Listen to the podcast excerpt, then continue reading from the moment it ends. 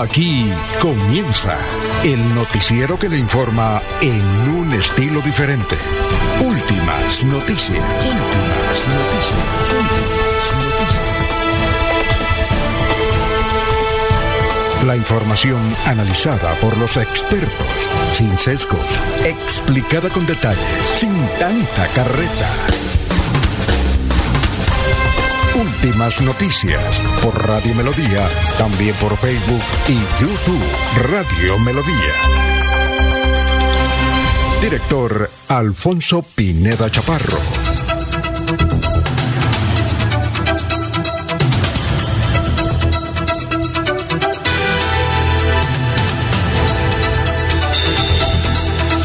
Gracias a Dios, hoy es eh, lunes 29 de mayo del 2023. Nos abre el micrófono Arnulfo Otero Carreño para hablar por Radio Melodía 1080M. Estamos por Facebook Live, estamos por YouTube. Gracias por la sintonía. Son las 5 de la mañana, 13 minutos. Vamos a ver qué nos mm, tienen las efemérides de hoy. ¿Ya? Hoy, 29 de mayo, se celebra el Día Internacional del Personal de Paz de las Naciones Unidas y el Día Mundial de la Salud Digestiva. Día Mundial del Personal de Paz y Día Mundial de la Salud Digestiva. Bueno, ¿y qué ocurrió un 29 de mayo? Por ejemplo, el 29 de mayo de 1953, el neozelandés Edmund Hillary se convirtió en el primer hombre que ascendió a la cumbre del Everest. Tiene 8.850 metros, esta cumbre del Everest. Y llegó acompañado por el Sherpa Sherin Norgay. Bueno, un día como hoy, hace 70 años, ¿no? Un día como hoy, en 1856, inauguración de la línea telegráfica entre Caracas y La Guaira, la primera que funcionó en Venezuela. Un día como hoy nació, en 1917, John F. Kennedy, presidente de Estados Unidos. Un día como hoy, en 1991, nació, oiga, qué joven el tipo, nació Sergio Guardiola Namarro, futbolista y técnico. Muchacho, ¿no? Todavía. 1991, joven. Bueno, un día como hoy murió en 1958 Juan Ramón Jiménez, escritor español y premio Nobel en 1956. No Juan Ramón Jiménez, el dictador venezolano, no. Este es, este es un escritor que fue premio Nobel en 1956, ¿ya? Un día como hoy en, mil, en el 2017 murió el dictador Manuel Antonio Noriega, presidente de Panamá. Un día como hoy, en 1924, se fundó en Madrid la Asociación Deportiva El Rayo, hoy Rayo Vallecano. Rayo Vallecano. Ana, ¿cómo está el dólar? Subió un poquitico, 4.500 pesos. Es decir, quedó el dólar a 4.500 pesos. Salió unos, subió unos pesos. Bueno, son las 5 de la mañana, 6 minutos. Vamos a saludar como se merece a nuestros compañeros de la mesa real y virtual de Radio Melodía. Bueno, vamos a saludar como se merece a don Laurencio Gambacoy. Laurencio Gamba está en Últimas Noticias de Radio Melodía 1080 AM. Bueno, gran Laurencio, tenga usted muy, pero muy buenos días. Son las 5 de la mañana, 6 minutos. Alfonso, cordial saludo para usted, para la señora Sara Prada Gómez, para Arnulfo Otero Carreño y para toda la gente, ciudadano, hombres y mujeres que a esta hora nos escuchan por los diversos sistemas de comunicación de radio Melodía o de Melodía, igual que para vigilantes conductores de transporte intermunicipal local y toda la persona que hoy se prepara para iniciar la semana. Mientras que ayer se inició o se sintió el sismo en varios sectores de Colombia y Santander, el transporte entre Arcabuco y Barbosa estaba suspendido por un accidente de tránsito. Una tractomula se fue al abismo frente al altar de la Virgen ahí en la cumbre. En el Magdalena Medio continúa la preocupación por los hechos violentos y muerte pide la intervención del señor presidente de la República, Gustavo Petro, y su ministro de la Defensa. Campesinos de San Vicente de Chucurí y del Carmen agradecieron a las autoridades departamentales,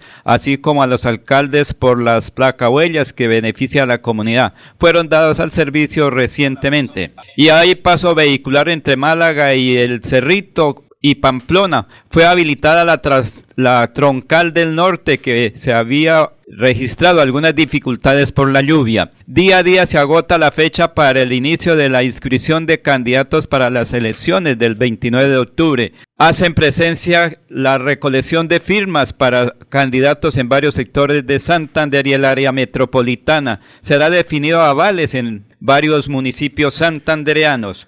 Estudiantes de Cimitarra recibieron computadores por parte del gobernador Mauricio Aguilar después de los hechos recientes ocurridos allí donde fueron amenazados eh, docentes. Pero escuchemos qué dice el gobernador frente a esta importante entrega de elementos para la educación. Bueno, vamos a entregar más de 120 computadores aquí en este centro educativo de, de Cimitarra, donde hoy los niños, eh, nuestros estudiantes, reciben estas herramientas tecnológicas. Queremos seguir cerrando esas brechas de nuestros estudiantes, de la población de la provincia, de los diferentes municipios, en entregarles estas herramientas tecnológicas que gracias a, través de la Secretaría de las TIC estamos trayendo ese apoyo importante para que la ciencia, la tecnología jueguen un papel importante en la formación de, de nuestros niños, niñas, jóvenes y adolescentes del departamento de Santander y en este caso el municipio de Cimitarra.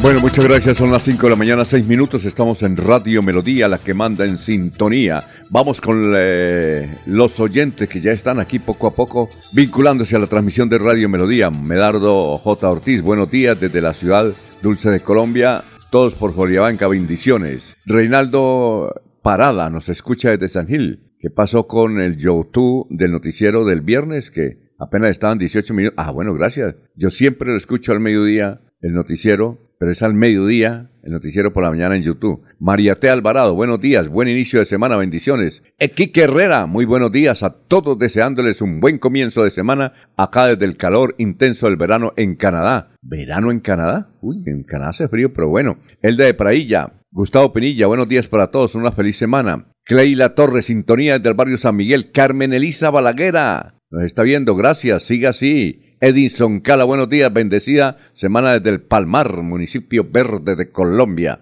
Eh, bueno, saludamos también a un Ramiro Carvajal de Deportivos Carvajal. Dice, yo les gano porque yo soy el primero que entro en sintonía. Eso me dijo el, el sábado que nos llamó. Y agradecido por los saludos, igual que don Aníbal Navas Delgado, gerente general de Radio Taxis Libres, que tiene el teléfono 634-2222. Igualmente para Pedrito Ortiz, para Chechenko, don Henry eh, Pinzón, estuvimos en el municipio, oiga, qué municipio tan hermoso. Ayer estuvimos en el municipio del Carmen de Chucurí, municipio pequeño, pero con una actividad económica sorprendente.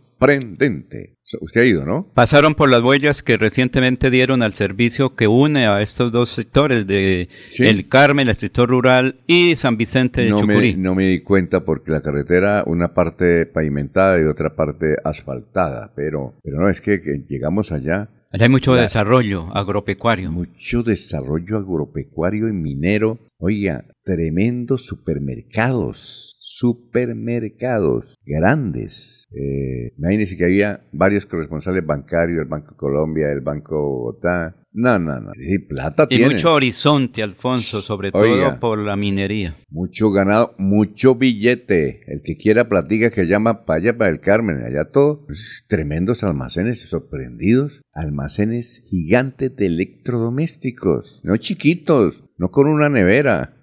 Ya ninguno pide regalado nada, todo es con el sudor de la frente, mucho trabajo. Me, me dijo, salúdeme a Chechenko, dijo, todo el, noticiero, ese Jorge Caicedo, muy bien, me gusta su comentario, pero ese Freddy Garzón que tienen ahí, sí, ese sí, eh, con él sí, no me gusta, no me gusta ese tipo. Bueno, un saludo para Freddy Erney Abril Valderrama, buenos días para toda la mesa de trabajo y oyentes de Radio Melodía. Julián eh, Ospina dijo, yo lo escucho aquí, yo le dije, ¿verdad? Dijo, ¿por dónde? Dijo, por Facebook Live, allá en el Carmen de Chucurí. Bueno, eh, vamos a saludar como... Ah, aquí no me aparece todavía el, asunto de, la conexión, pero bueno, me dicen que ya está Jorge ahí. Vamos a ver. Porque también un oyente dijo, oiga, Jorge, muy bien, pero a veces el sonido como que regularcillo. Vamos a ver cómo está el sonido. Me dice, porque yo aquí lo escucho supremamente bien. Pero ya una cosa es en el radio, ¿no, Laurencio? Eh, hay, una señora, dijo yo, me, comentó una señora, mientras me comía una cosa que se llama, no sé si usted ha comido, que allá venden, que se llama maracumango. Maracumango, sí. Maracuyá y mangos uh, de la región. ¡Uh! Una berraquera. Me dijo la señora, eh, mientras, no la señora que vendía, sino otra señora, que me dijo, ¿usted dónde compró eso? Le dije, dijo, ah, ya y nos pusimos a hablar. Yo sabe que yo escucho Radio Melodía, pero lo escucho por eh, mi radio, que tengo una antena, y ahí escucho Radio Melodía, escucho Onda 5, escucho Blue Radio, escucho todas las misoritas de Bucaramanga, pero me gusta más Radio Melodía, me dijo. Un saludo. Bueno, eh, ¿cómo es que se llama? Ah, eh, Zoraida, Zoraida de Pradilla. Allá hay mucho oyente, Alfonso, lo mismo que en San Gracias. Vicente de Chucurí y Betulia. Bueno, vamos a saludar como se merece a don Jorge, a ver cómo nos va con el sonido. Yo aquí lo escucho y siempre lo he escuchado bien. Jorge Caicedo está en Últimas Noticias de Radio Melodía 1080 AM. Bueno, eh, probemos sonido, probando, probando. Hola, Jorgillo, ¿cómo está? Tenga usted muy buenos días. Don Alfonso, muy buenos días. Como siempre, feliz de tal? compartir con ustedes este espacio de últimas noticias y poder llegar a toda la audiencia de Radio Melodía. A ver, Hoy desde Arnulfo. Barranca Bermeja, con una temperatura de Bien. 26 grados centígrados, cielo parcialmente despejado. Y agradecimientos al oyente del Carmen de Chucurí por esa mención tan tan agradable saber que nos escucha desde lejanas tierras. Eh, una No, cifra y, para y- hoy- y- oiga, Jorge Chechenko dijo, dijo, no, Jorge es un buen comentario. No estoy de acuerdo a veces en unos comentarios, pero el man tiene, tiene perfil. Laurencio muy godito, siempre lambón ahí, todos los días al gobernador, eso me harta. Yo, todos los días pasa al gobernador, no hay más. Eso me dijo, Laurencio, eso me dijo Chechenko. Ah, pero nos escucha, dijo, Alfonso, por lo ¿Tiene menos. perfil de qué? No, que, que usted tiene buen perfil de comentarista. Dijo, hay unas... Ah, dijo, bueno, el ti- mal. el- así no esté yo de acuerdo con el argumento, me parece el tipo bien. Es decir, que se sostiene, así le den madera y toda esa cuestión. Pero Laurencio Oh. es muy lambón ahí con el gobernador todos los días, todos los días, como si fuera una pauta comercial. Yo le dije, no, pues es que Laurencio es buena gente con los amigos. Sí, eso Bueno, me dijo. menos mal que Yo le digo eso. Si se, perfilan a uno si- si se por encuentra... cualquier Chechenko- comentario. Bueno, Don Alfonso, como Eh. usted lo dijo, hoy es 29 de mayo, es el centésimo cuadragésimo noveno día del año, el 149, y ya le quedan 216 días a este 2023 para finalizar. Una cifra que es noticia, don Alfonso, y una muy buena noticia, a ver. son los 1.951 millones de dólares que ingresaron a Colombia como inversión extranjera directa eh, durante el mes de eh, abril. Esto significa que es la mayor inversión eh, en extranjera directa que ha entrado al país desde que el Banco de la República toma esta medición desde el año 2001, desde, que tienen estos registros. Cabe mencionar que desde septiembre de 2001 eh, no se había registrado esta, eh, una cifra de esta magnitud. La más cercana fue en septiembre de 2017, cuando fue de 1.817 millones de dólares. En relación con la cifra anual, el incremento que se ve es un leve de 12,3%, pero sin embargo es la mayor cifra de inversión extranjera directa que se registra en Colombia durante abril de 2023. Lo interesante, don Alfonso, es que el mayor aportante a esta cifra son los recursos que llegan de inversión extranjera para actividades mineras y de petróleos. Mucho más interesante todavía es que esta cifra la dio a conocer el propio presidente de la República, Gustavo Petro, a través su cuenta de Twitter. Bueno, vamos a saludar.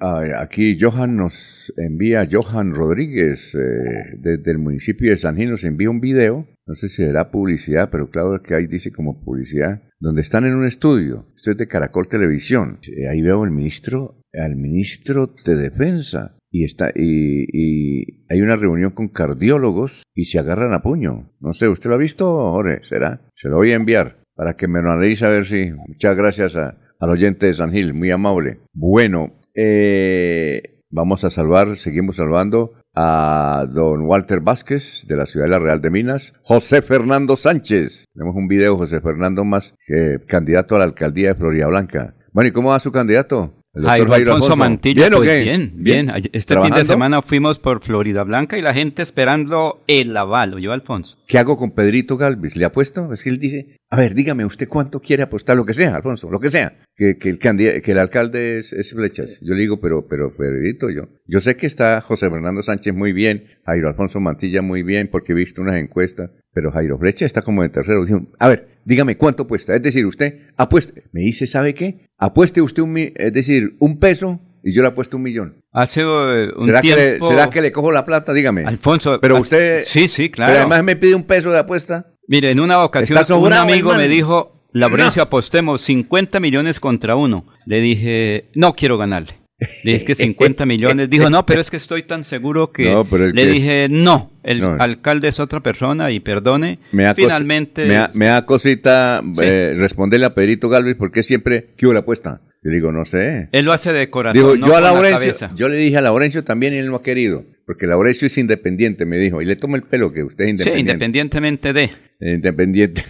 De Barbosa, de Cite, de Florida Blanca, de Bucaramanga. Bueno. El Independiente es muy importante. Mire los equipos de fútbol. Así, el Independiente. Bueno, vamos con eh, otros oyentes. Gracias aquí a las personas que. Ay, claro, me dice, oiga, ¿y no van a sacar la foto? Sí, ya la sacamos. Dice, ¿no van a sacar el video de, del hijo de Rodolfo que le dieron en la mula? Sí, ya, bueno. Carmelisa Balaguer nos está escuchando, me, echando. Mercedes Castillo de Patiño, gracias por la sintonía. Mercedes de Hernández. ¿Sí recuerda, Alfonso? ¿Quién es? Mechitas. A ver, ¿Eh? Mercedes, la esposa oriénteme. de nuestro común amigo periodista, padre de y mamá del señor que tiene la dirección eh, musical de la Ah, UIS, la esposa de Manuel Hernández. Manuel Hernández. Todos Noel. los días nos escucha. Gracias, Mercedes. Y su hija está en ¿A Mercedes le Australia. dice, le dicen mechita a Mercedes? no? Sí, sí, sí, Ah, sí. bueno. Cercana a José María Vesga, recuerden que son... José María Belga. ¿Con qué Sí. candidato está la alcaldía de Florida? José María Vesga es, eh, digamos, el secretario del Partido Conservador, tanto en el departamento como en las localidades. En Florida Blanca está con Jairo Alfonso Mantilla. Muy bien, perfecto. Bueno, son las 5 de la mañana, 20 minutos. Vamos con el doctor Luis José Arevalo, empezando la semana, el pensamiento. Eh, dentro de ocho días es puente, ¿no, Laurencio? ¿Sí? Sí, señor, en ocho días Ah, eh, o en quince. Bueno, es que son dos puentes seguidos. Es puente de Guíos, hay que aprovecharlo, ¿no? En la costa le enviaron una carta al presidente Petro, ¿no? Diciendo que eh, fue a- sea día festivo el 26 de mayo, porque nació Diomedes Díaz. Bueno, ¿qué tal, no? Que sea para la costa, Alfonso, porque al fin y al cabo es una puede, persona que, que- dinamizó la música, dinamizó la economía en la costa Y y, tiene muchos seguidores. Y dinamicó, y dinamizó las licoreras. 521, doctor Luis José Arevalo, muy buenos días. Muy buenos días, estimados oyentes y periodistas del noticiero Últimas Noticias de Radio Melodía. Feliz semana para todos. El pensamiento de hoy es del escritor ruso Fedor Dostoyevsky, quien afirmó, la verdadera grandeza de un hombre se mide no por su riqueza o estatus social, sino por su capacidad de sufrir y mantener la esperanza en medio de la adversidad, de encontrar sentido en la desesperación y de luchar por la redención en su más profundo abismo existencial. Porque la vida es hoy, mañana sigue. Alfonso Pineda Chaparro está presentando Últimas Noticias.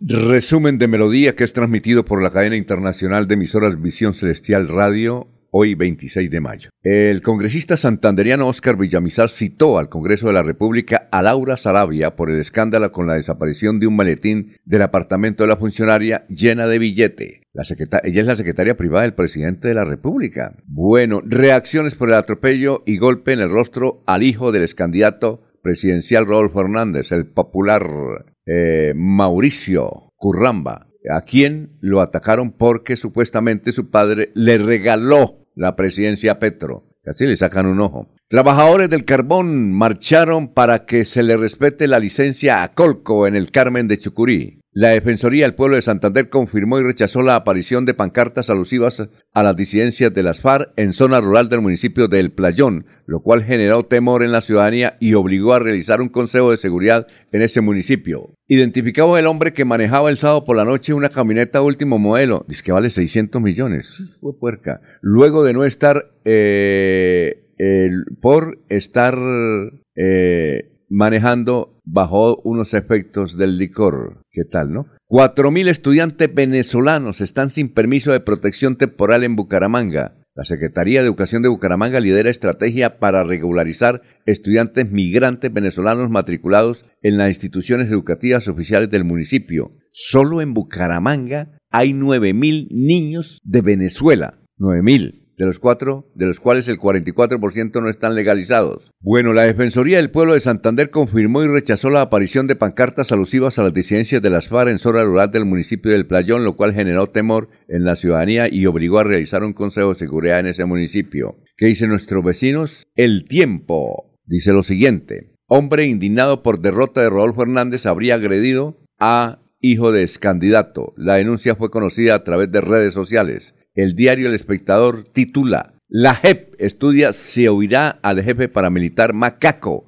por sospecha del regreso al crimen. Esta justicia pidió información a varias autoridades para conocer si las autoridades conocen de un supuesto regreso al mundo delictivo de Macaco. Vanguardia titulado en primera página Top Urbano. Casas de Bucaramanga que están convertidas en focos de contaminación. El diario El Frente. Hay un misterio que encierra la tumba de Diomedes Díaz. Crónica. La pregunta del día en melodía elaborada, coordinada por don Sabino Caballero. La ley dejen de fregar contra los bancos también debería aplicarse a otras entidades, sí o no. Hasta aquí el resumen de melodía.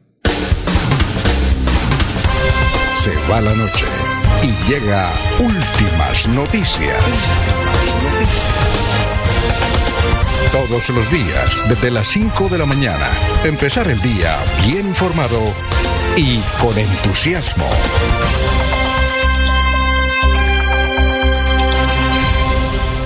Bueno, son las 5 de la mañana, 26 minutos. Saludamos a Freddy Garzón. Hola Freddy, ¿cómo está? Tenga usted muy buenos días. Don Alfonso, muy buenos días. Muy buenos días a Laurencio, a Arnulfo, a Jorge, a Miller allá en la distancia y a todos los amigos de Radio Melodía. Una nueva semana, ¿no? Comenzamos cargados de noticias políticas locales, regionales, Ajá. nacionales y hasta internacionales, ¿no, Alfonso? Sí, hay de todo, hay de todo. De todo un poquitico. Ah, sí. Ópale, ¿qué tal ese Uy, en España, ¿qué tal ese gol? fracaso, ¿no? Es- oiga, y eso le va a pasar al pacto histórico. Es que en España, los de Podemos se pusieron a pelear, los de Podemos, que un chavista, Podemos, se pusieron a pelear entre ellos, pero pelean tremendamente. ¿Por qué? Porque eh, ahí hay mucho venezolano, pero mucho venezolano chavista, ¿no? Y mucho, y también un poquito venezolano que no es chavista. Y se pusieron a pelear y eso sacaron periódico, fundaron hasta emisora. ¿Sabes cómo me puede hacer todo eso? O sea, hay más chavistas que... Sí, allá hay más no chavistas, sí, allá hay más Claro, chavistas. ¿no? Porque si migran a otros países es Sí. porque la situación de su país es difícil, precisamente por ese proceso revolucionario. Y se fueron para allá ¿Y, y se, se- vuelven chavistas. No, y se ellos pusieron- siguen siendo chavistas. No, se y se- mantienen siendo hasta, chavistas? hasta en los partidos de fútbol se ponían a pelear. Y entonces yo creo que ellos, ellos son bastantes. Si se hubieran unido, hubieran, no, no, eh, la derrota no hubiera sido tan grande, hubieran podido nivelar el asunto. ¿Cómo pasa en Colombia? Sí. En Colombia, en las elecciones de octubre, uno que otro va a salir avante, pero el resto, de resto, los petristas van a estar tremendamente. Y eso les va a suceder. O sea, que les va, ¿usted piensa que a los petristas les va a ir bien? ¿Al progresismo? ¿En No, la- la le iría bien si estuviera unido. Ah, ok, sí. Eh, no, no tan bien, pero le iría bien. Pero es que están peleando entre ellos. Es decir, aquí, aquí no, no más aquí, aquí en la parroquia. Los que más critican a Petro, a Petro no, los que más critican a los amigos de Petro son entre ellos mismos. Ahí, como dando Y en es- entre ellos. En España, mire, y en Argentina les va a pasar lo mismo. Allá les va, allá hay un señor Milei, Javier Milei. que ese es el Rodolfo, Buenísimo. pero, pero más estudiado, ¿no? No, ese señor no tiene nada de comparación No, con pero Rodolfo él Hernández, un, es- economista inteligente. Sí, pero, eh, pero él llega y es no muy, es agresivo. pero es muy grosero. No, no, no, no. no. Él es muy grosero. Él llega, ¿no ha visto? No, Véalo. yo, claro, yo lo digo. Supremamente grosero, ¿en qué sentido? Eh, tal vez no en la forma de ser, sino en la utilización de las palabras, ¿no? Él dice- sus apreciaciones, pero yo nunca lo, lo he visto sí, como yo, yo, yo lo he seguido. Él, él es, él es muy estudiado. Él es un libertario, catedral- ¿no? Tiene un, un- Sí, sí, sí, claro. llaman libertario. Pero entonces, eh, en España les dieron, les dieron juguete. Muy bien. Oiga, me- ayer fui con Chechenko al Carmen de Chucurí. Dijo, Uy, yo ¿están en escucho, Carmen de Chucurí? Chévere. encontré que dice cómo se ve allá las situaciones. riqueza, muy contentos. Ellos están defendiendo una parte del pueblo a la, a la minera Colco, que, porque es que son 500 familias que están trabajando con una compañía minera, eh, explotando carbón. Y eh, se, les acaba, se les acaba este año la concesión. Son más de 15 años. Yo recuerdo que don Joaquín, que era alcalde, Sí, sí. defendía ese proceso y lo, lo- sacó adelante. ¿Y qué? Y, ¿Qué es el gran eh, y entonces, entonces, no, entonces resulta de que fuimos y eh, eh, entonces dicen, las familias, ¿qué vamos a hacer? Somos 500 trabajadores, ¿qué vamos a hacer? Entonces hay una empresa que se llama Colco de Colombianos que quiere seguir con el proceso también del carbón, pero los ambientalistas han hecho todo lo posible por bloquearles, aunque tienen los... La gente, cuando se habla de, de explotación de carbón, pues lo mismo del páramo de Santumba más Sí. o menos. Y buena parte de la ciudadanía pues quiere que siga, sí, buena parte que siga el presentes. carbón. Pero hay otros que no, porque dicen que se van a destruir la naturaleza, lo que dice Petro, ¿no? Que, que eso es dañoso. Entonces está en el lío. Entonces fui con Chechenko y me dijo, sabe que yo escucho el noticiero de usted es muy bueno, pero hermano, escucho a, a Jorge, muy bueno. Laurencio, ahí lo escucho, lo, lo, lo- admito, pero ese es ahí, ahí siempre con el gobernador no tienes y no, todos los días el gobernador, eso me dijo, le digo no. No, que sí, pero no es que yo nos escucha. no, pero es que Pero nos escucha, Alfonso. Y lo mismo que Chucho Carrero y una cantidad de periodistas que nos escuchan Pero en me la mañana. dijo, ve ese señor Freddy, si no lo puedo pasar, estoy desayunando y viene. uy. Pobrecito, ¿no? No, no, eso Tener me el dijo. corazón así. No, no, eso Me va a pesar. Él me dijo, me dijo, oiga, bueno, oiga, pero, cuénteme, Jorge. Esto, con respecto a la noticia de, de España, la aplastante derrota del socialismo en España, en las últimas horas se registró un anuncio por parte del presidente del gobierno español, Pedro Sánchez, quien ha convocado para elecciones generales el próximo 23 de julio. Sí. Se está esperando que la convocatoria sería para los meses de, el mes de octubre, pero no. Eh, luego de hablar con el rey Juan Carlos, eh, ha anunciado Pedro Sánchez que el próximo 23 de julio se llamará a elecciones generales en España. ¿Qué significa eso? Que parece ser sería la, el- la salida definitiva de la izquierda del gobierno español. Uy, eso sí, Sí. eso, eso le, y le dolió mucho ese anuncio. Pero, pero mire, don Alfonso y Jorge, que ahí se demuestra también como un talante impositivo, eh, desobedeciendo como el orden constitucional, porque si las elecciones están previstas para una fecha, ¿por qué las corren? Porque quieren coger la cosa en Total, caliente, en caliente, ¿no? Pero es que las normas de Estado español lo permiten, que el presidente puede convocar cuando bien no tenga, Bueno, o sea, adelantar. aquí son 10 años antes que hay que convocarlas. Bueno, eh, noticia, oiga, hoy es el, el asunto de la liga, ¿no? Es la convención de la Hoy liga. es la reunión donde le solicita el, co- eh, el Consejo Nacional Electoral sacar a los familiares Ajá, y lo va a hacer. y pues debe hacerlo. o si Vamos, no, no se yo- podría yo voy a ir por allá, lo invito al tinto. Yo voy a ir por allá a mirar. No nos dejan entrar, pero hay que ir. Lo invito, no. lo invito al tinto, hermano. Pero ya tenemos un vocero, no. Alfonso. Lo invito al tinto. Ya tenemos un vocero. En cuarta etapa. En cuarta Pero etapa. tenemos No, un vocero. no, porque, porque es que esa, eso es para ellos. No, sí, pero yo, pero no uno los sa- de la pero ahí sí uno consigue mucha noticia. Pero- Eh, el- eh, eh, hablé con Rodolfo Sí. y él me dijo, le dije, una entrevista, jefe. Dijo, no, no, no, yo estoy muy bien de salud y todo. Mejor lo invito, anote la fecha, 29 de junio, 2 de la tarde, registraduría, me inscribo como candidato Sí. a la gobernación de Santander por la liga. Mejor diga eso. Ahí yo la Ah, vi la noticia en la Entonces eché la chiva. Y por la tarde me mandan el golpe que le dieron a, al hijo, Al hijo. a, a Curramba. Mucha gente dice que no es cierto, que eso fue por allá en una casa de lenocinio, o en un burdel, o en una taberna, que él se puso a pelear y le dieron. Y entonces él dice que era por defender al No, papá. Y se, y se volvió Eso me dijeron. Y se volvió Porque noticia yo lo- nacional, ¿no? Sí, yo lo publiqué y eso. Sí, eh, lo- usted fue uno, yo pienso que el primero eh, Gracias. del área metropolitana y de Colombia que Gracias a mi hermano Fernando Otero. Me dijo, oiga, ¿esto será noticia? Que le dije, pero, oh, pero ¿qué es eso? Claro. A mí me escribió Gustavo Rugeles, donde yo escribo los domingos, Ajá. también impactado con la nota. Casi le sacan el ojo, ¿no? Pero, don Alfonso, los que conocemos el actuar del señor Mauricio Hernández le llaman curramba, ¿no? Sí. Por algo será que le llaman Porque le gusta la, la fiestica. Sí, acompañada del traguito, El carnaval. del. Ah, pues yo no sé si el traguito, Pues pero- claro, don Alfonso, porque es, Es un que... tipo alegre. pero no, es que hay que decirle a la ciudadanía y a toda Colombia. A, a Rodolfo no lo conocían en Colombia, en Bucaramanga sí. Lo mismo que no conocen a sus hijos y el actuar. Y en este caso, el de Curramba, eh, si miramos sus antecedentes, recordemos que cuando su padre fue alcalde, lo detuvió, lo detuvo eh, la policía de tránsito porque iba be- bebiendo, consumiendo alcohol y le quitaron la licencia. Eh, también ya apareció el video ayer, se, se- se rescató ese video donde borracho a tratar de agredir unas personas y le dice pásenme un cuchillo. Ahí está en el video. Ajá. Entonces sus actuales no son los más decorosos. También sale en otro video un humilde vendedor, embolador que le hizo comprar unas flores después de una parranda y no se las pagó.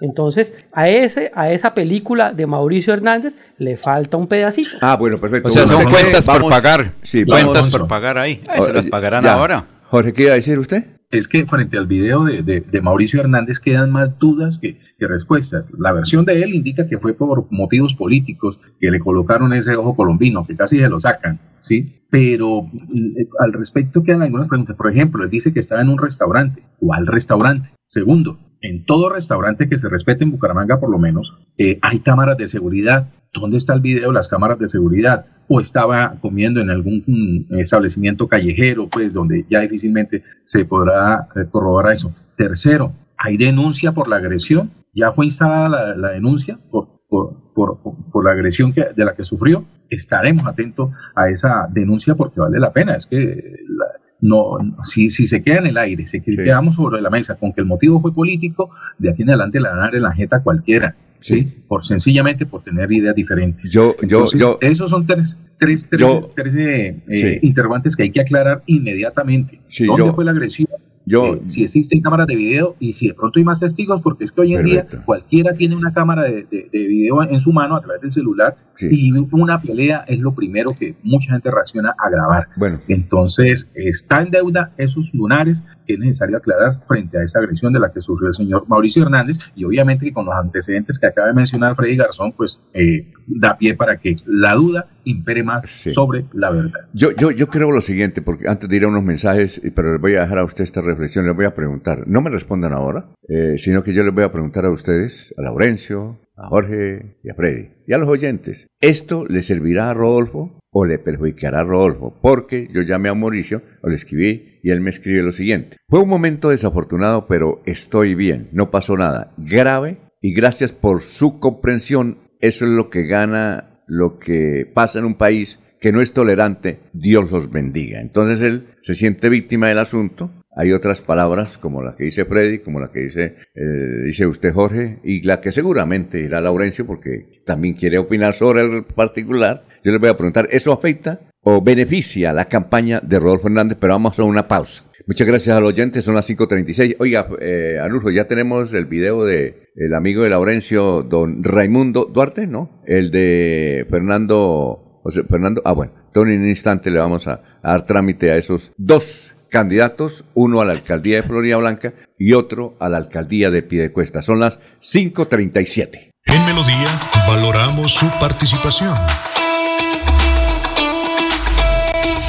316-550-5022 es el WhatsApp de Melodía para que entremos en contacto.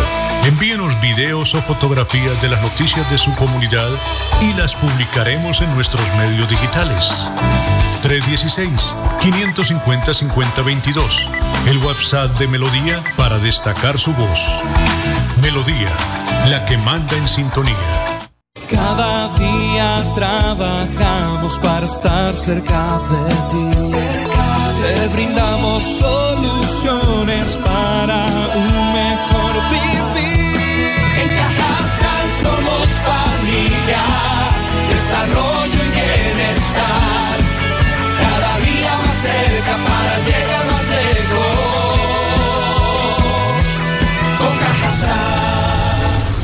Vigilado Supersubsidio. Cumple tus sueños con la Universidad Nacional Abierta y a Distancia UNAD. Contamos con más de 80 programas de educación superior para que crezcas profesionalmente desde el lugar en el que estés y a tu propio ritmo. Matricúlate ingresando a www.unad.edu.co y conoce todas las opciones que tenemos para ti.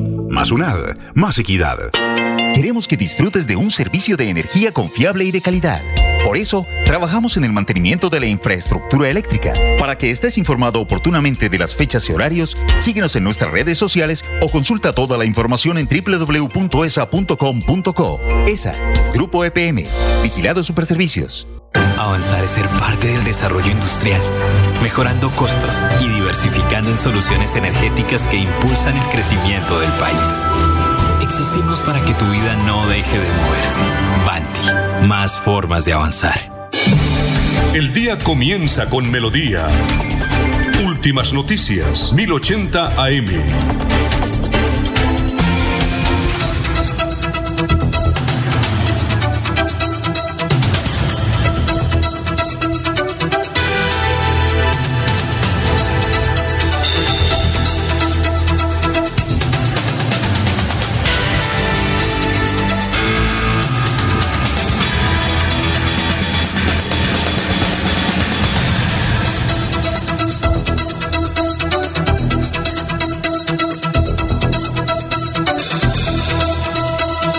Son las 5 eh, de la mañana, 39 minutos. Bueno, vamos con noticias a esta hora en Radio Melodía, la que manda en sintonía. Eh, trabajadores del carbón marcharon para que se le respete la licencia a Colco, en el Carmen de Chucurí. Los trabajadores de Centromín, la minera que dejará su concesión este año, recorrieron las calles del pequeño poblado del Carmen de Chucurí para reclamar que se le respete los derechos a la nueva firma Colco, propiedad de colombianos, para que continúe la explotación del carbón. Eh, Miguel Ángel Díaz, líder de la comunidad que promovió la marcha, dijo, es que son 500 mil, o perdón, 500 familias que dependen de los trabajos de este mineral. La producción del carbón le deja a esa pequeña localidad de 17 mil habitantes la suma de 2 mil millones de pesos al mes. Comentan en el Carmen que sectores ambientalistas están presionando para que la explotación a cielo abierto no se permita la firma Colco. Pero esa empresa está llenando todos los requisitos para proceder a operar, explicó el señor Díaz. Eh, también dijo lo siguiente, ¿de dónde sacarán los recursos económicos para sostener a esas 500 familias que viven del carbón? Eh, han preguntado angustiados en coro los trabajadores que marcharon ayer domingo con sus familiares llevando pancartas que pedían, una de ellas decía, el derecho al trabajo, otras, no más mentiras, no más oportunismo con nuestro trabajo. Por su parte, el joven alcalde Diego Plata no quiso pronunciarse al respecto eh, al ver esta protesta y ha señalado que observa con prudencia las manifestaciones de apoyo o de rechazo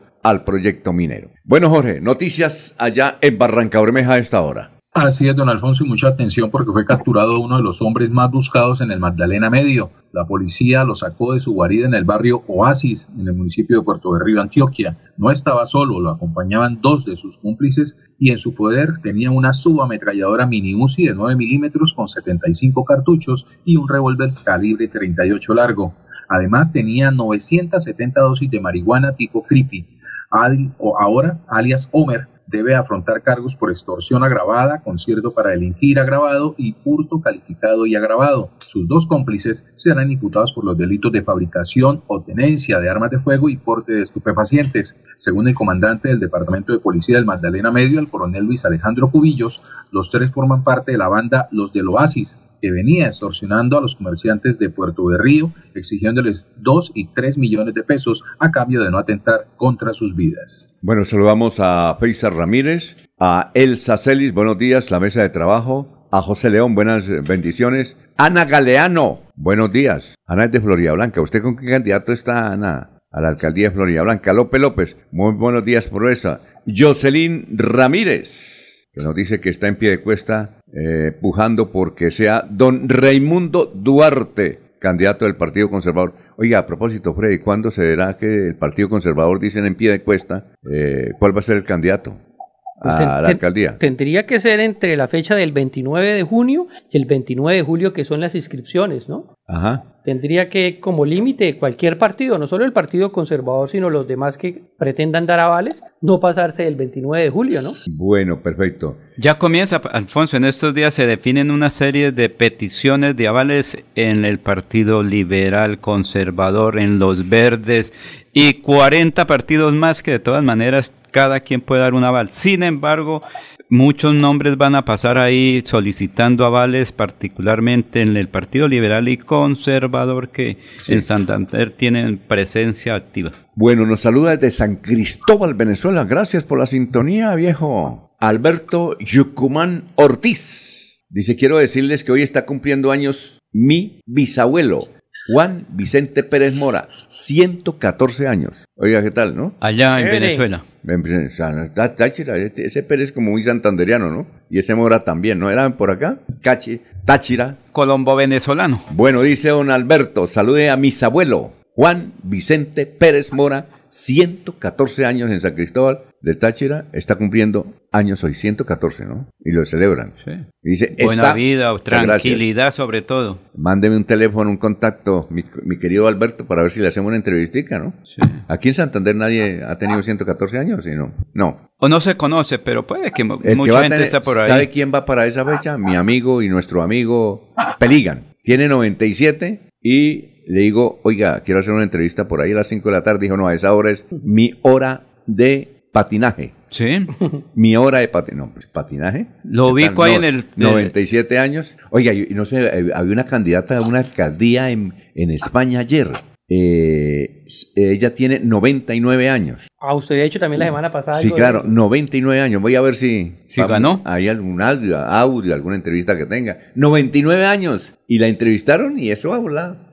Más habla más que, os- que, os- que esposa ofendida. ¿Usted no ha visto? Ah, eso sí habla duro. Muy bien, bueno, eh, voy a hacer... don Alfonso. Sí, cuénteme, eh, gran Es Jorge. Estaban hablando de, de- de la política en pie de cuesta y en Florida Blanca, que aquí en Barranca Bermeja también se agita el sonajero político todos los días. Que pasa es que ¿sí? aquí es fuerte, es tenaz, pero eh, mm, como están las cosas en este momento, parece que se ha definido la participación del exalcalde de Bucaramanga, de Barranca Bermeja, Elkin Bueno Altaona, dentro eh, de las eh, aspirantes a la alcaldía del distrito petrolero de Barranca ¿Él está haciendo campaña? Eh, ¿El Quinal Bueno? Dicen que ya viene reuniéndose con sus amigos, llamándolos a trabajar, a organizar las cosas y porque marca supuestamente pues muy bien dentro de los sondeos que, privados que se han ido realizando, ¿sí? Entonces así las cosas, Barranca Bermeja, pues en este momento, se- si, si- si hubiera elecciones en este momento se definiría en, en- en dos nombres, ¿sí? El- Elkin Bueno Altaona, quien iría por su quinta ah, candidatura a la alcaldía de- del distrito eh, de Barranca Bermeja y del el hoy concejal eh, Jonathan Vázquez, el concejal de la oposición, quien perdió en la ocasión anterior frente a Alfonso El Hash y quien eh, buscaría pues eh, una segunda candidatura para poder aspirar a la alcaldía de Barranca Bermeja. Sin embargo, al interior de los sonajeros políticos se dice que hay mucha resistencia eh, dentro de quienes participan en la política, entienden la política de Barranca Bermeja frente al nombre de, de Elkin Bueno Altaona. ¿Y por qué? Porque es que Elkin, aunque discutiblemente será alcalde de, de Barranca Bermeja cada vez que se presente, también es que hayan unos lunares en su ejercicio administrativo que, que pone a la gente a pensar un poco y a ver si es posible buscar algo mejor eh, para colocarlo frente a la alcaldía. Por ejemplo, Elkin Bueno en su primera administración, en su primera alcaldía, en su primera elección, eh, terminó siendo sancionado, por la Procuraduría General de la Nación debido a una, una reestructuración administrativa que hizo al interior de la alcaldía y que fue muy mal elaborada. En su segunda alcaldía, Elkin Bueno abandonó el cargo. ¿sí? Eh, y terminó siendo su secretario de Hacienda, Ricardo Sequera, quien eh, terminó el mandato de la alcaldía. Lo terminó porque se le venía encima una sanción de la Procuraduría y en momentos en que eh, el presupuesto del municipio estaba prácticamente agotado para poder responderle a unas asociaciones de escobitas lideradas en entonces por Gis Medina, ¿sí? Eh, para poderles pagar el trabajo que hacían de mantener limpias ya sea las, las calles de Barranca Bermeja. Luego, eh, para poder lanzarse a su tercera aspiración a la alcaldía, Elkin Bueno tenía que pagar una sanción de 800 millones de pesos, la que logró eh, eh, días antes de cerrarse las inscripciones poder cancelar y eh, terminar su mandato. Eh, al final de este mandato le fue dictada una orden de captura y duró desaparecido, fugitivo, eh, casi un año para volver a salir nuevamente a la luz pública. Esta sería entonces la quinta aspiración de Elkin Bueno a la alcaldía de Barranca- de Barranca Bermeja. Recordemos que él ha ganado tres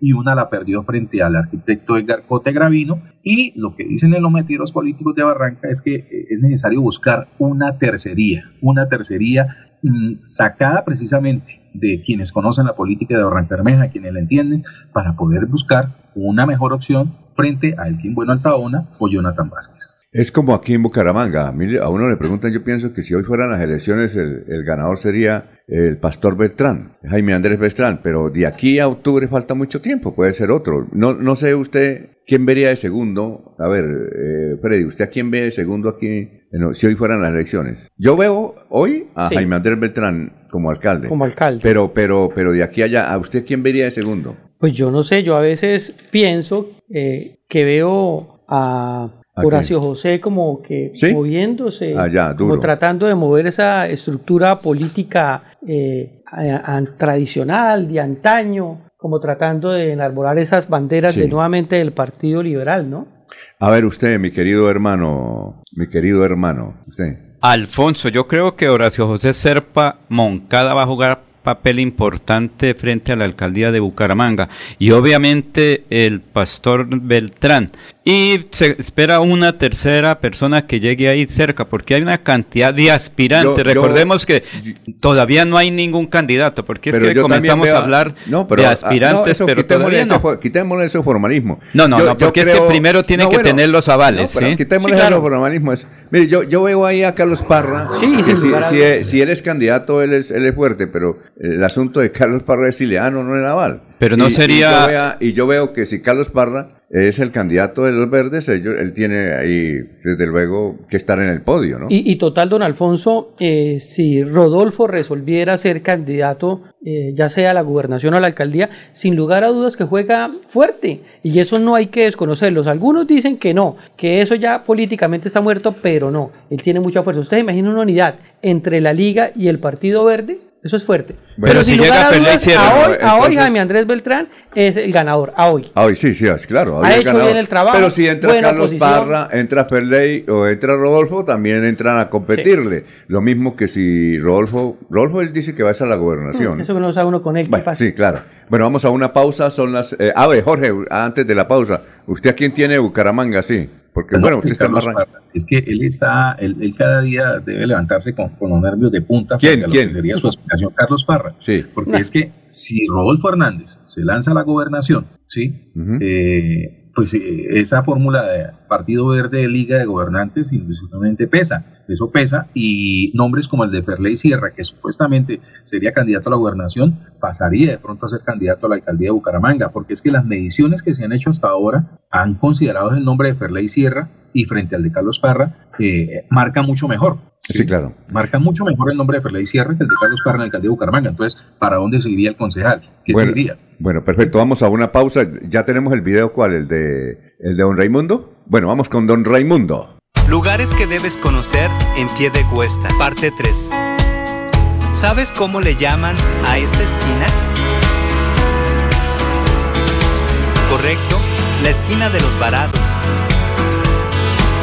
¿Y tú qué tanto conoces tu municipio? No queremos venderte nada, solo queremos darte 20 segundos para que puedas dar gracias por cada experiencia de amor que te ha llevado a donde estás hoy. Recuerda que el tiempo que compartimos es valioso y el amor es eterno. Por eso en Los Olivos hacemos un homenaje al amor. Los Olivos, un homenaje al amor. Avanzar es ser tu mejor aliado y ofrecerte asistencias para tu hogar y seguros económicos y de fácil acceso que puedes pagar a través de tu factura de gas. Existimos para que tu vida no deje de moverse. Banti, más formas de avanzar.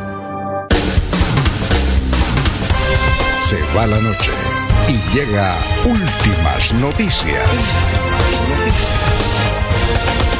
Todos los días, desde las 5 de la mañana, empezar el día bien informado y con entusiasmo.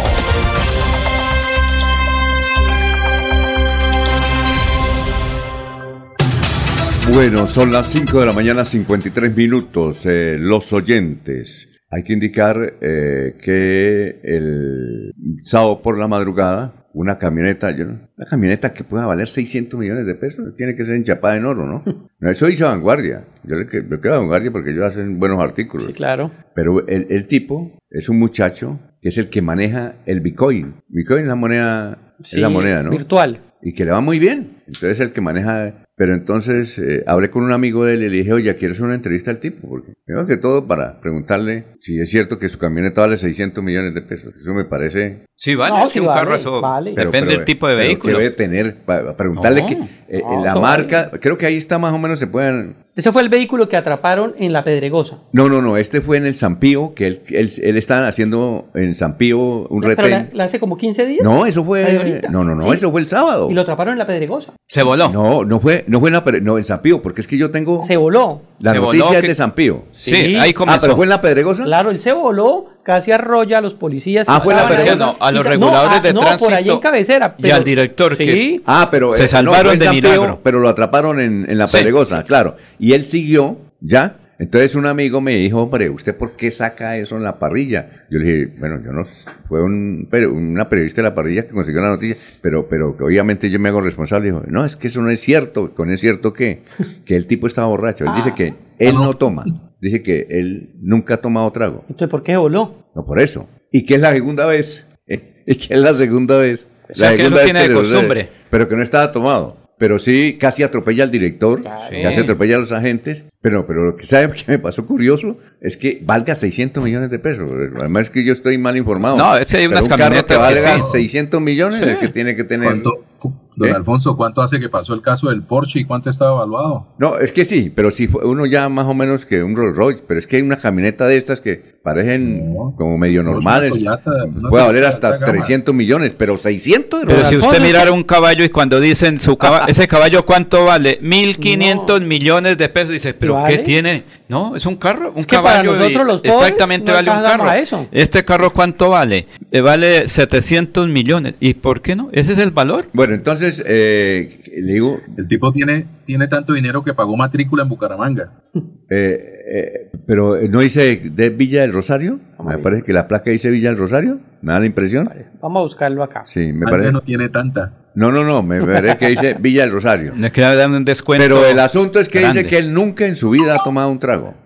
Y, y, y lo berraco es que el, el amigo de él me dijo, sí, es la segunda vez que le pasa. Entonces está borracho de emoción por lo que recibe tanto dinero Ahora, de, de- Una camioneta de esas, a ver, o el tipo está borracho y dice que no, que él nunca toma. Dos, o era que le faltaba algún documento, pero una camioneta que valga 600 millones, para que le falte un documento, eso sí es raro. Estaba dice- envalentonado, dicen los Y me expertos. dicen que el muchacho es el que maneja el, y lo maneja muy bien aquí en Santander, que, y que como eso va plata por ahora, que es una, es una incertidumbre invertir ahí, pero que por ahora entonces tiene billete. Que él es un hombre casado, eh, con su esposa, que la quiere mucho, que inclusive acaba de tener un Pero, hijo. pero don Alfonso, más eh, allá, o sea, si tiene billete y está incumpliendo una norma de tránsito, Sí, pero- eh, pues se la paga. Si tiene 55 plata. millones Entonces que le no vale. tiene. ¿Y la Entonces multa no cuánto tiene. vale? Esa camioneta debe ser prestada o la, o la, o- o- o la está embargada. Pero hermano, si yo tengo plata y estoy incumpliendo una norma de tránsito y ando en un carro de 600 millones, pues yo pago un comparendo de 300 mil pesos. Pero ahorita Para la multa le vale mí, 50 55 pues, eh, millones. ah, bueno. Bueno, perfecto. Vamos, eh, vamos a escuchar a Olguita, pero antes de Olguita, Gustavo Pinilla dice, el problema de Rodolfo es que apenas le recuerden las elecciones, fue él quien le entregó la presidencia a Petro, muchos optarán por otro candidato. Miren y verán que los ambientalistas que promueven el cierre de las minas del carbón del Carmen de Chugurí no trabajan, son vagos. Eso dice Gustavo Pinilla.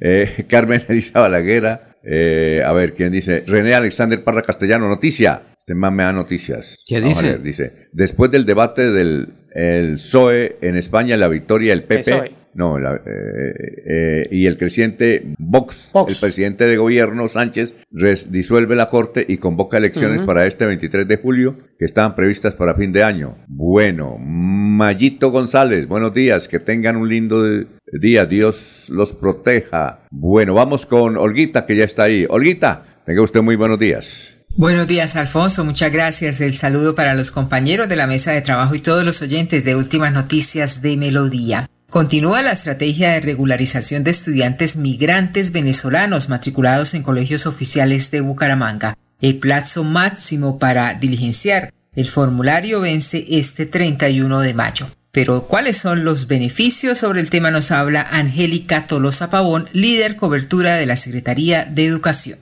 Esto a los niños les permite tener esta documentación oficial para poder acceder a sistemas de salud, registrarse en el CISBEN y poder obtener los servicios de todos los niños, niñas y adolescentes del Estado colombiano. La invitación es a todos los padres, madres y acudientes de nuestros niños, niñas y adolescentes migrantes venezolanos a que ingresen al LIN, donde está el formulario para diligenciar toda una eh, encuesta y unas preguntas muy específicas. Con este diligenciamiento nos permite a nosotros de Secretaría de Educación de Bucaramanga saber qué niños están ya eh, con permiso de protección temporal y a qué niños no se han regularizado para poderles ayudar a gestionar este documento y poder obtener todo el beneficio que se obtiene de la regularización del de todas las prestaciones del servicio de nuestro país. 9.000 estudiantes de Venezuela están matriculados en los colegios oficiales de Bucaramanga. Sin embargo, cerca de 4.000 no cuentan con el permiso por protección temporal. Con esta información me despido agradeciendo a ustedes su amable atención. Continúen con más en últimas noticias de Melodía. Un feliz lunes para todos. Aquí Bucaramanga, la bella capital de Santander. Transmite Radio Melodía, Estación Colombiana, HJMH, 1080 kilociclos, 10.000 vatios de potencia en antena, para todo el oriente colombiano. Cadena Melodía, la radio líder de Colombia.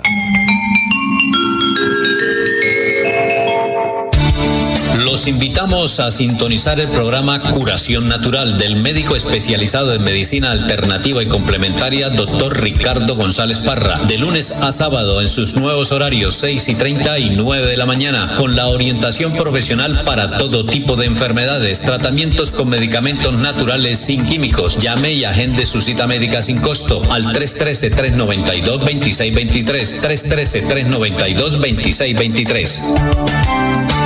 En la Universidad Nacional Abierta y a Distancia UNAD, trabajamos para que el conocimiento esté al alcance de todos. Con nuestros cursos abiertos MOOC, podrás adquirir nuevas habilidades y mejorar tus competencias, con una amplia variedad de temáticas de actualidad. Lo mejor, puedes acceder a ellos totalmente gratis y solo pagas por la certificación. ¿Qué estás esperando? Más información en www.unad.edu.co. Más UNAD, más equidad.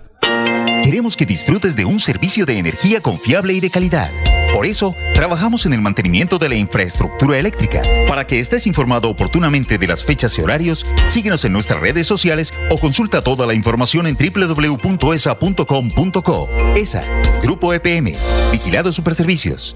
Avanzar es lograr que más de 80.000 comercios puedan crecer, diversificar en soluciones energéticas y hacer más rentables sus negocios usando gas natural. Existimos para que tu vida no deje de moverse. Más formas de avanzar.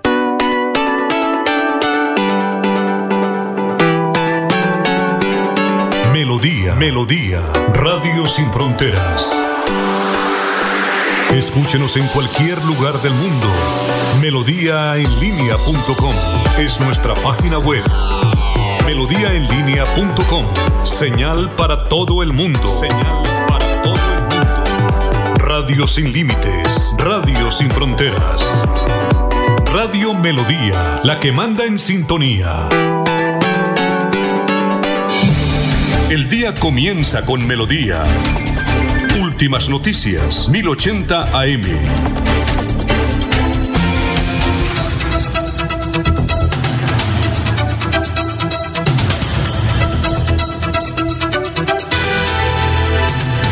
Bueno, ya tenemos al doctor Julio Enrique Avellaneda que quiere hacer un comentario, pero antes eh, me, me dice usted lo... Es que el, el- el muchacho que, que atropella- casi atropella al director, a Barbas, ¿sabe cómo le dicen al director de tránsito? A ¿Cómo, Barbas. cómo, cómo le dicen? eh, no, a Barbita, es que iba, ¿qué días en, en un, en Sí. un taxi? Entonces, por ahí le... Un taxi que además tenía radioteléfono, yo no sé, los taxis ahora... bueno. No, sí, todavía. Pero bueno. Entonces, pilas que Barbas está en tal. Dije, ¿quién es Barbas? Digo, pues el director de tránsito. Ellos se comunican, ¿no? Claro, para eso es que lo están utilizando mucho. Sí, no, que Barbas está, sí. que Barbas está en parte. O que hay, hay trancón aquí en la 45. En la 45 hay trancón, pero él dice, ojo, por la séptima no pasen, por la 15 no pasen porque está Barbas. La mosca, dice, la mosca, mosca, mosca. Y, y hablan en clave, ¿no? Y Por la eso, X y la Y y la yo no sé Sí, ellos tienen su, su lenguaje morse, ¿no? Bueno, yo al doctor Julio Enrique que tiene un comentario, pero antes, eh, el muchacho dice que nunca ha tomado en su vida. Sí, señor. pero ahí dice que estaba borracho, ¿sí o no? Sí, don Alfonso. Y aquí precisamente fue ese que arrolló por allá, casi arrolla a los- al director de tránsito, que además chocó a unos vehículos Sí. y que lo atrapan Sí. en la bomba de la Pedregosa. Sí. Dice, el conductor ebrio que chocó dos taxis e intentó atropellar al director de tránsito de Bucaramanga en una persecución podría pagar 55 millones de pesos en multas por fugarse y evadir los controles. Ya fue denunciado en la fiscalía y aquí está también el denuncio de la fiscalía y el denuncio, el tipo de denuncio es violencia contra servidor público, artículo 429. Bueno, yo le digo a, a él que queremos, a pesar de, pues él dice que no, no ha tomado nunca, que por favor queremos entrevistarlo. Sí. Y además que es un motivador, es un influencer y maneja mucho lo de Bitcoin. Pero él iría conduciendo o le lleva a otra Él, persona. Sí, no ah, él, no, claro, es que ahí se baja, en la Pedregosa se ve cuando él se baja. Sí. Listo. Muy bien, perfecto. Vamos a saludar al doctor Julio Enrique Avellaneda, que nos tiene un apunte eh, con el poder de síntesis que tiene el doctor Julio, igual que el de Laurencio. que tiene poder de... Doctor Julio, ¿cómo está? Buenos días. Alfonso, me place, me, me place saludarlos. ¿Por qué ríe? A, a Laurencio, a Arnulfo, a Jorge, a Freddy, a todos los compañeros en la mesa Bueno, de es que, trabajo. es que se cumplieron 150 años del Código Civil. Eh, Efectivamente, Alfonso. ¿Por qué es importante Eh, eso? el pasado 26 de mayo celebramos el sesquicentenario de la expedición del Código Civil colombiano. 150 eh, años eh, han transcurrido desde que la nación adoptó como tal esta legislación. Así lo dispuso el, el, entonces presidente del Gran Estado Federal que habíamos conformado con la Constitución de 1863, república que usted recordará denominamos los Estados Unidos de Colombia. Don Manuel Murillo Toro era el presidente hacia el año de 1873 y dispuso sancionar la ley 84, que, le dio que tuvo continuidad bajo la Constitución del 86 como quiera que la ley 57 del año 87 dispuso que regirían en la República los, los códigos eh, que determinó, entre otros, el Código Civil de la Nación, sancionado el 26 de mayo de 1873. Esta, esta adopción de, de, la codificación del llamado Código Civil es un suceso histórico sin duda de gran trascendencia, Alfonso. Es el único orden normativo en nuestro medio que ha sobrevivido por tanto tiempo. Fue dado bajo la Constitución de los Estados Federales, decíamos, de 1863.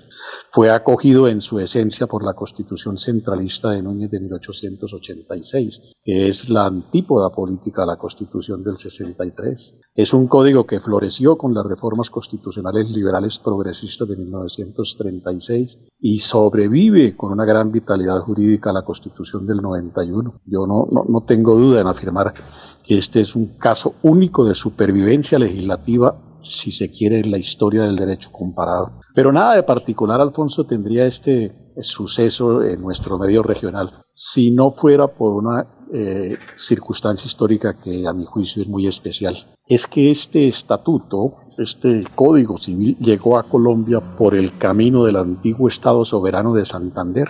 En, en 1858, tres años después de que la República de Chile hubiera expedido el código civil de su país, que redactó ese gran polímata llamado Andrés Bello, de quien nuestro ilustre coterráneo Benjamín Ardila Duarte dijera en alguna ocasión que era el gran jurisperito de América, el entonces Estado soberano de Santander acometió la tarea de darse su propio código civil, y fue así como el 12 de octubre de 1858 don Manuel Murillo Toro, que era para la época presidente del Estado soberano de Santander, sancionó la ley correspondiente cuyo texto dice, adóptase como ley del Estado el Código Civil de la República de Chile, sancionado en diciembre de 1855. Bueno, como una especie de nota al margen, desde entonces comenzó nuestra hermandad santanderiana con la República de Chile. Pero, Alfonso, lo que quisiéramos resaltar es que fuimos entonces nosotros los santanderianos los introductores de esta magna obra en la historia y en la cultura jurídica colombiana. Con posterioridad eh, lo hicieron otros estados que igualmente conformaban la Unión Federal y eso es justamente lo que lleva a que en 1873, cuando ya era presidente del Estado soberano don Manuel Murillo Toro, lo acogiera como ley de la nación. Por manera que queda sentado así, con suficiencia histórica a nuestro juicio, que el llamado Código de Bello llegó a nuestro suelo patrio por conducto del Estado soberano de Santander y que fue posteriormente acogido por la generalidad de las comunidades territoriales que conformaban la Confederación Granadina y finalmente en 1873, como lo hemos anotado, por el Gran Estado Federal Nacional, texto que sobrevive aún hoy. Es, en mi sentir, un aporte eh, invaluable de grandes proporciones de los nuestros, de nuestra raza, de nuestra, eh, de nuestra región, un aporte como el que más, Alfonso, al desarrollo jurídico y social de nuestra patria. Lamentablemente, para las actuales autoridades departamentales este suceso parece serles absolutamente inadvertido, irrelevante. Suelen entretenerse en otras celebraciones parroquiales que en verdad no aquilatan la historia de nuestro terruño y sí condenan al olvido un suceso de esta magnitud. Este código civil que trajimos los santanderianos a la República hace ya 150 años ha contribuido a la formación y al orden jurídico de la sociedad. Es una codificación sólida, universal, redactada magistralmente por la pluma literaria de Bello, que si bien ha tenido algunas modificaciones y adiciones en el tiempo para permitirle desde luego su actualización, conserva su robusta estructura y la esencia de su filosofía primaria. Como enseñaba nuestro inolvidable profesor Fernando Inestrosa Forero en las, en las aulas del externado, muy a pesar de las nuevas corrientes doctrinarias y de, los y de los proyectos tendientes a su eliminación, nos tememos que habrá todavía Código Civil de Bello por muchos lustros más. Decía ciertamente el profesor en cita, especialmente en la medida en que enarbolando principios de justicia, buena fe, equidad, equilibrio, prevalencia del interés público y solidaridad, la jurisprudencia los vaya proyectando a las nuevas circunstancias con independencia, vigor e idealismo. Y esto que anotaba el profesor Inestrosa es justamente lo que viene ocurriendo con el fenómeno de la constitucionalización del derecho civil que se advierte en numerosas sentencias de la Corte Constitucional para adecuar el viejo Código Civil de Bello a las nuevas concepciones del Estado social de derecho. Quisiera rematar, Alfonso, diciendo pues que el Código Civil de Andrés Bello goza aún de muy buena salud. Bueno, muchas gracias, eh, doctor Julio Enrique, muy amable. Quisiéramos hacer otras preguntas y sobre todo de política, pero bueno, cualquier momento lo tenemos acá o a, través del teléfono. Eh, doctor Julio Enrique, ¿le parece? Eh, claro, Alfonso, estamos a disposición. Sabe usted y sabe la audiencia que continuamos formando parte de ese formidable equipo de trabajo. Muy bien, vamos con el profesor Enrique Ordóñez que está ahí. Eh, profesor Enrique Ordóñez, que lo saludamos a las 6 y 13 minutos de la siguiente manera. Enrique Ordóñez Montañés está en Últimas Noticias de Radio Melodía, 1080 AM. Profesor Enrique Ordóñez, la pregunta es de Josué Ardila. ¿El plural de 100 es cienes? O cientos? ¿Cuál es el plural de, de, de 100, profesor? Es una buena pregunta. Don Josué Ardila nos escucha y quiere su respuesta. Profesor, tenga usted muy buenos días. Muy buenos días, Alfonso y oyentes de Últimas Noticias. Don Josué, con mucho gusto le damos respuesta a su inquietud. Pues lo que sucede es que 100 es una, una apócope de ciento. Es decir, el número es ciento. Lo que pasa es que nosotros aprendimos a contar mal. Decimos 88, 89, 90, 91, 92, 93, 94, 95, 96, 97, 98, 99 y 100. Y no debe ser 100 sino 100. Es el número correcto, 100. Entonces hay que partir de que no es 100 sino 100. Entonces 100 es apócope de 100 y solo se usa en singular. 100 casas, 100 pesos, 100 personas pero si yo quiero pluralizar, tengo que decir cientos de casas, cientos de personas. Entonces el plural de cien es cientos, Alfonso. Eh, Cecilia Giraldo dice, ¿es correcto decir obtener pérdidas? ¿Es correcto decir obtener pérdidas? No, doña Cecilia, no es correcto decir obtener porque obtener implica algo bueno o algo, desea, o algo deseado, conseguir, lograr, alcanzar. Entonces, las empresas consiguen, obtienen, no, ni, consiguen, no consiguen ni obtienen pérdidas, sufren, sufren pérdidas. La empresa sufrió una pérdida, un, una persona que quiebra en un negocio sufre pérdidas, pero no obtiene pérdidas, Alfonso. Profesor, muchas gracias, que pase un estupendo día. Lo mismo le deseo a usted, Alfonso, y a todos los oyentes un feliz día. 6 de la mañana, 15 minutos, ya vamos con los oyentes y con la pregunta que les debemos con noticias. ¿Tiene usted por ahí alguna noticita, don Jorge, antes de irnos a unos mensajes? Bueno, Jorge. Hola, Jorge. Subversiva del Frente 33 de las disidencias de la FARC en la vía Bucaramanga-El Playón. Habitantes de este último municipio informaron que al menos dos vallas fueron instaladas en el kilómetro 28 de la vía Río Negro a El Playón. Además, a la entrada de la vereda Planadas en este municipio también apareció otra eh, valla alusiva a este grupo eh, subversivo y varios adhesivos fueron instalados en el punto estratégico del barrio nuevo de El Playón. La comunidad sigue atemorizada por esta acción propagandística de grupos armados organizados. Bueno, vamos a una pausa. Creo que tenemos ya el video de José Fernando Sánchez, que es un candidato a la alcaldía de Florida Blanca 6 y 16. Hola, soy José Fernando y les invito a compartir sus ideas sobre un tema que hoy nos afecta a todos en Florida Blanca, la seguridad.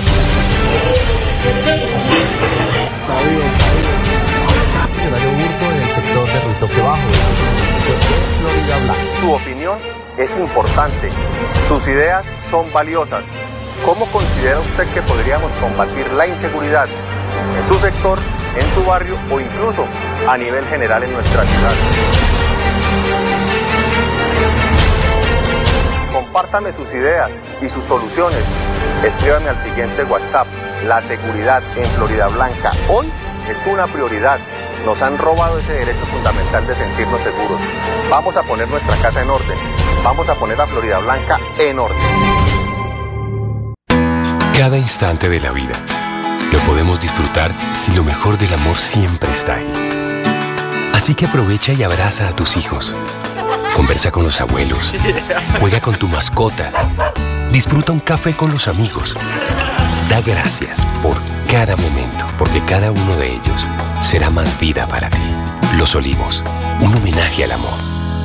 Cada día trabajamos para estar cerca de ti. Te brindamos soluciones para un mejor vivir. En Cajasal somos familia, desarrollo y bienestar. Cada día más cerca para llegar más lejos. Con Cajasal. Vigilado Supersubsidio. Avanzar es brindarles a las nuevas construcciones soluciones energéticas que evitan el desperdicio de recursos naturales, aumentan su valor agregado y mejoran la calidad de vida. Existimos para que tu vida no deje de moverse. Banti, más formas de avanzar. Están escuchando Últimas Noticias por Radio Melodía, la que manda en sintonía.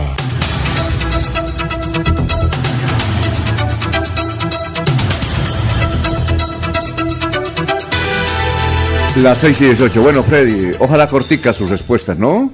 Sí, señor. ¿Usted piensa que este incidente con Curramba le afecta o le beneficia a la campaña? Porque, por una parte, hay que indicar que muchos oyentes y muchos eh, seguidores dicen, han dicho, uy, pobrecito, sí, eso no puede ser. ¿Cómo, cómo van a, a perjudicar al hijo por, por, porque lo acusan de algo que no es cierto? ¿Usted cree que eso lo perjudica o lo beneficia? No, yo, yo pienso que lo beneficia. Es mejor que hablen a que no hablen las personas. Y en el tema de la opinión, eh, Rodolfo es una estratega en que le empiecen a opinar. Ah, usted piensa que entonces eh, lo beneficia. Bueno, usted, don Laurencio. Dinamizó la actividad política en Santander, puso la agenda noticiosa y estamos de fiesta democrática currambera, mire, puso a, a funcionar a todos. Se le puso titular y todo a la, no, a la respuesta. Le puso titular al editorial. Don Jorge, ¿usted qué piensa al respecto? No habrá denuncia, no habrá lo- ubicación del sitio donde sucedió, no habrá video.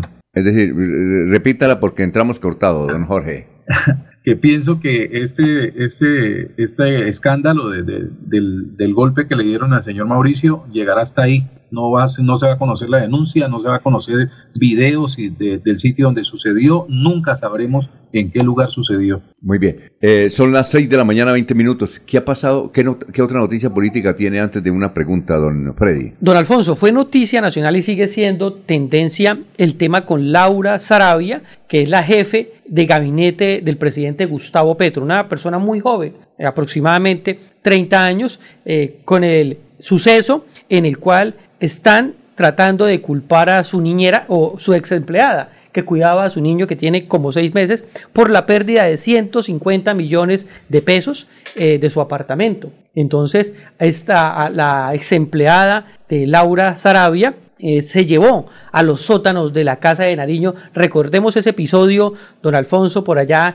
eh, en el gobierno de Álvaro Uribe Vélez, cuando también entraban clandestinamente paramilitares. ¿Se acuerdan de alias Hop? Apenas yo escuché eso, me recordé ese, ese suceso, cómo clandestinamente siguen metiendo a las personas y ahí se ve unos procesos irregulares, un, un- una- un llamado eh, a una persona eh, que no tiene eh, una denuncia, haciéndoles un, polígrafo, dicen ellos que bajo la, ¿cómo se diría?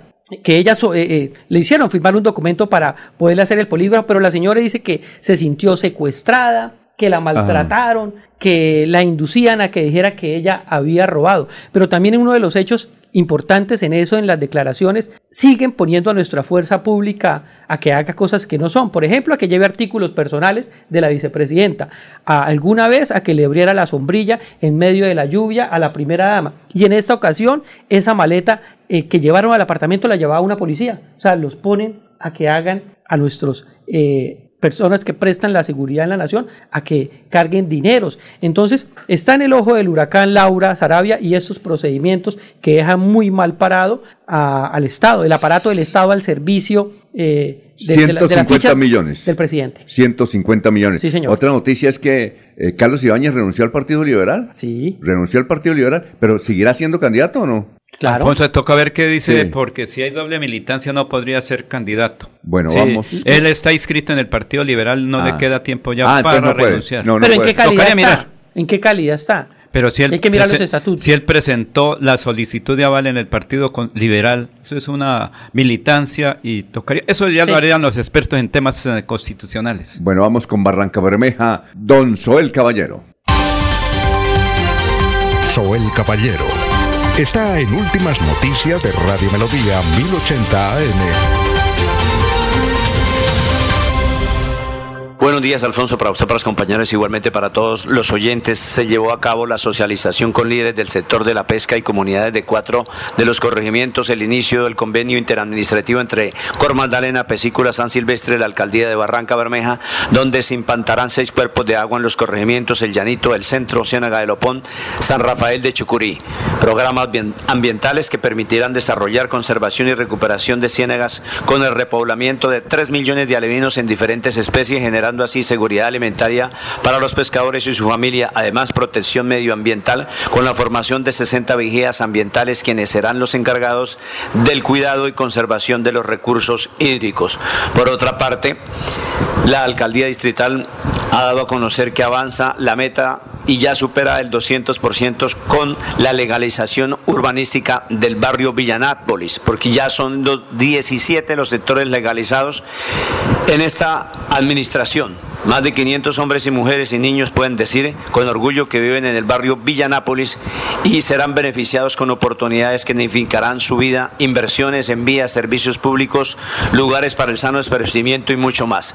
Con esta zona del suroriente del distrito, el programa de legalización urbanística transformará la vida de 2.300 barranqueños residentes en la vereda Independencia y Nuevo Horizonte. Noticias con las que amanece el distrito. Continúen compañeros en estudios en últimas noticias de Melodía 1080 AM.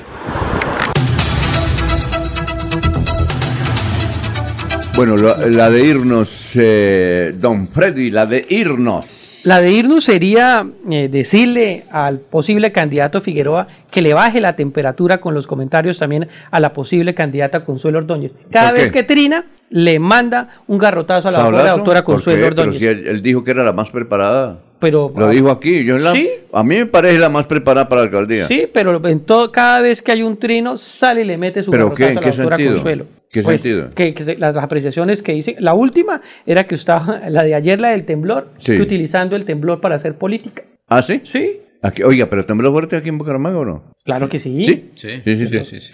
Muy Lo que bien. pasa es que como ustedes iban en vehículo por allá en el Magdalena Medio, que a propósito hay buena situación de seguridad, a pesar de lo que se diga, porque Oiga, ¿sí? eh, oiga, y este el expresidente de la Asamblea, Iván Aguilar, se sumió, se sumó a la candidatura de el general Díaz Mateo, ¿no? Se sumó a la candidatura. Y él estuvo por el Magdalena Medio, Alfonso, recorriendo. eh, bueno, la de irnos. Buscando firmas. Uy, usted se emociona cada vez que uno le dice el general, ¿no? No, A ver, porque eh, es amigo, al fin y al eh, cabo. a ver, a ver, la de irnos, don Laurencio. Alfonso, eh, mañana se conocerán hechos interesantes sobre situaciones de los paneleros del sur de Santander, porque ellos tienen dificultades. Ahora con la lluvia, pues no pueden estar moliendo y más dificultades para los productores de panela y poco consumo a pesar de la lluvia. Bueno, la de irnos, don Jorge. Nos falta una de política que quedó en el tintero y es ¿Cuál el futuro de algunos precandidatos a la alcaldía de Bucaramanga que uno considera, que se consideraban que ya no tendrían nada que hacer. José David Cabanzo tiene futuro en la arena política para las elecciones de octubre. Mañana le cuento de qué se trata. venga, le digo, es que me dijeron también. Venga, le digo, le digo, le daño la, la, la digo. Pues ya no hay tiempo, pero si quiere hágale. Bueno, que va a ser candidato al Consejo de Bucaramanga, ¿sí o no? Cabeza de lista, ¿no? ¿De, de qué partido? Ah, esa se la dejo para mañana. Muy bien, eres como Godito, ¿no? El, el Sí. doctor Cabanzo. Bueno, que el sol, qué esplendoroso, como nos ilumina rayos del la sol, dicen los cabina. expertos, Eso rayos es del sol. vida. Bueno, ya viene el doctor Ricardo González Parra y a las 7 los muchachos de Melodía en línea. Últimas noticias los despierta bien informado de lunes a viernes. En todas las áreas de la información regional, un periodista de Últimas Noticias registra la información en Radio Melodía 1080 AM y en melodíaenlínea.com. Director Alfonso Pineda Chaparro.